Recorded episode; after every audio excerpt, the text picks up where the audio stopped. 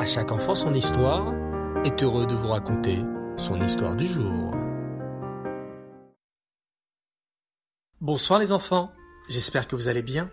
Alors, prêts ce soir à partir à la découverte de notre magnifique paracha chez Mini? Allez, c'est parti. Dans la classe de Moré Chaim, on avait accroché au tableau toutes sortes d'images d'animaux. Il y avait des photos de bœufs, de moutons, de vaches, de lions, de chevaux, des poissons et même des oiseaux comme des coqs, des aigles ou des cigognes. Alors les enfants, s'exclama Morechaim, vous m'avez vraiment apporté de belles images. Le Morechaim avait effectivement demandé à ses élèves d'apporter toutes sortes d'images d'animaux, car la paracha Shemini parle des animaux cachers et pas cachers. Mais les enfants, poursuivit Morechaim, seriez-vous capables de reconnaître quels animaux sont cachers au tableau et lesquels ne le sont pas? Une nuée de doigts levés fit alors son apparition dans la classe. Tous les élèves voulaient répondre à la question de Morechaim. Oui, Jonathan? interrogea Morechaim en souriant. Les animaux cachers doivent avoir deux signes pour être cachers. Il faut qu'ils ruminent et qu'ils aient les sabots fendus. Bravo, Jonathan le félicite Morechaim. C'est exact. La vache, le mouton ou le bœuf, par exemple, sont cachers. Regardez, ils ont une petite poche sous la gorge pour ruminer et leurs sabots sont bien coupés en deux. Oui, Yankel? Ça veut dire, Moré, que le lion n'est pas cachère, il n'a pas de sabots. Exact. Oh, mais Moré, regardez le cochon, on dirait qu'il est cachère. Tous les élèves se tournèrent vers l'image du cochon. C'est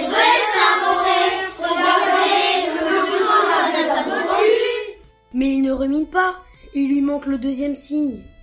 Morechaim regarda sa classe en souriant, puis dit Bravo les enfants, vous l'aurez compris, le cochon est un grand menteur. Il veut nous piéger en faisant croire qu'il est cachère. Quand il s'allonge, il met ses pattes bien en avant pour que l'on voit bien qu'il a les sabots fendus. Mais nous, on connaît la Torah On a appris qu'un animal pour être cachère doit aussi ruminer. Donc le cochon n'est pas cachère. Quel menteur ce cochon Mais Moré, et les poissons, comment savons-nous s'ils sont cachers ou non? Moré Chaim répondit Pour qu'un poisson soit cachère, il doit avoir des écailles et des nageoires. Et les oiseaux, Moré? Oh, c'est une bonne question, déclare le Moré. Pour les oiseaux, Moshe Rabbeinu nous a transmis une liste de 24 oiseaux non cachers. Et aussi, il faut observer l'oiseau. Si un oiseau est méchant et cruel et a l'habitude d'attaquer d'autres oiseaux et de les manger, ou même de manger des pauvres animaux morts, alors cet oiseau ne sera pas cachère. Ah, comme l'aigle ou le corbeau alors? J'ai déjà vu dans le parc des oiseaux. L'aigle est un oiseau très méchant. Il a un bec crochu et il a des grosses griffes pour attraper ses proies. À ce moment, on frappe à la porte. Entrez, dit le Moret d'une voix forte. Un élève de CM2 pénètre alors dans la classe. Excusez-moi de vous déranger, Morechaim. Est-ce qu'un de vos élèves pourrait me prêter une agrafeuse? Dans la classe de Morechaim, tout le monde sait que Arié a une agrafeuse. Arié demande le Moré. Voudrais-tu prêter ton agrafeuse aux élèves de CM2 Euh, mais je n'ai pas trop envie. Je veux dire, je la prête toujours aux copains de ma classe. Mais quand ce ne sont pas des élèves de ma classe, je n'aime pas trop prêter. Aïe aïe aïe aïe aïe s'exclame Morechaim. Mais il ne faut pas que tu fasses comme la cigogne, Arié. La cigogne? Quel rapport En quoi Arié ressemble-t-il à une cigogne? Je vais vous expliquer, les enfants. Savez-vous comment on dit une cigogne en hébreu? On l'appelle chassida. Chassida veut dire gentil. Oh, la cigogne est un oiseau gentil alors Oui, Auriel. Rachid nous explique que la cigogne est un oiseau gentil car elle partage sa nourriture avec ses autres amis cigognes. Ben alors, c'est sûr que la cigogne est cachère? Morechaim regarde ses élèves gentiment et soudain s'écrie. Eh bien non, les enfants, la cigogne n'est pas cachère. Et savez-vous pourquoi? Parce qu'elle n'est gentille qu'avec ses amis cigognes. Mais elle ne va jamais prêter sa nourriture à d'autres oiseaux qui ne sont pas de sa famille. Tu comprends maintenant? Poursuit Morechaim en se tournant vers Arié. Pourquoi je ne voudrais pas que tu ressembles à la cigogne? Oui, Morechaim, je ne dois pas faire comme la cigogne qui est gentille juste avec les autres cigognes. Je dois être gentil même avec les élèves qui ne sont pas de ma classe. Tiens, je te prête mon agrafeuse. Merci beaucoup. En plus, grâce à vous, je sais pourquoi la cigogne n'est pas un oiseau cachère. À tout à l'heure. Voilà les enfants, l'histoire de la paracha Shemini, j'espère que cela vous a plu. Alors attention, grand jeu concours. Trouvez-moi cinq animaux cachères et cinq animaux qui ne sont pas cachères. Mais attention, à chaque animal que vous me trouverez, vous devrez m'imiter le cri qu'il fait. Ce sera très rigolo. Cette histoire est dédicacée les Elou Nishmat Bluria Bat David.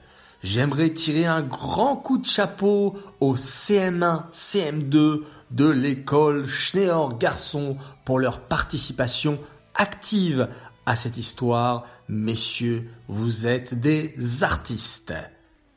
Je voudrais maintenant annoncer notre grande gagnante du concours sur la paracha Tsav.